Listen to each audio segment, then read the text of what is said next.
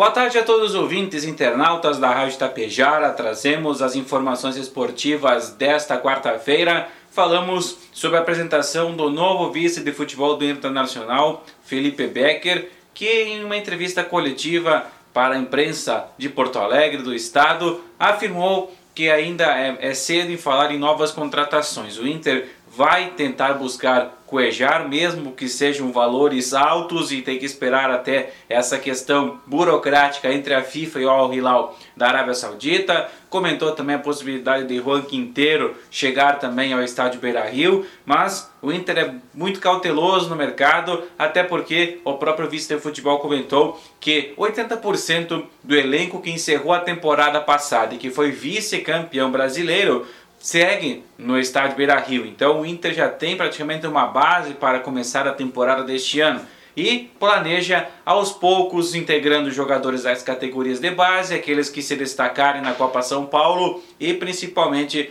ver no mercado possibilidades para reforçar o seu elenco. O Internacional foca apenas esse primeiro semestre na Copa Libertadores e também em algumas partidas do Campeonato Gaúcho para o elenco começar a pegar ritmo de jogo para as principais partidas da temporada, principalmente da competição sul-americana. Já pelo lado do Grêmio, o tricolor já tem praticamente os ingressos esgotados para a apresentação de Luizito Soares logo mais às 19h30 na Arena em Porto Alegre. O jogador uruguaio, já depois de desembarcar ontem na capital gaúcha, fez seus trabalhos de preparação física na academia ontem à tarde, hoje já foi ao gramado, participou de trabalhos físicos e com bola junto ao restante do elenco gremista e agora, logo mais à noite, se prepara para uma festa muito bonita na arena para essa apresentação do novo camisa 9 que vai bater de frente com o atual titular Diego Souza.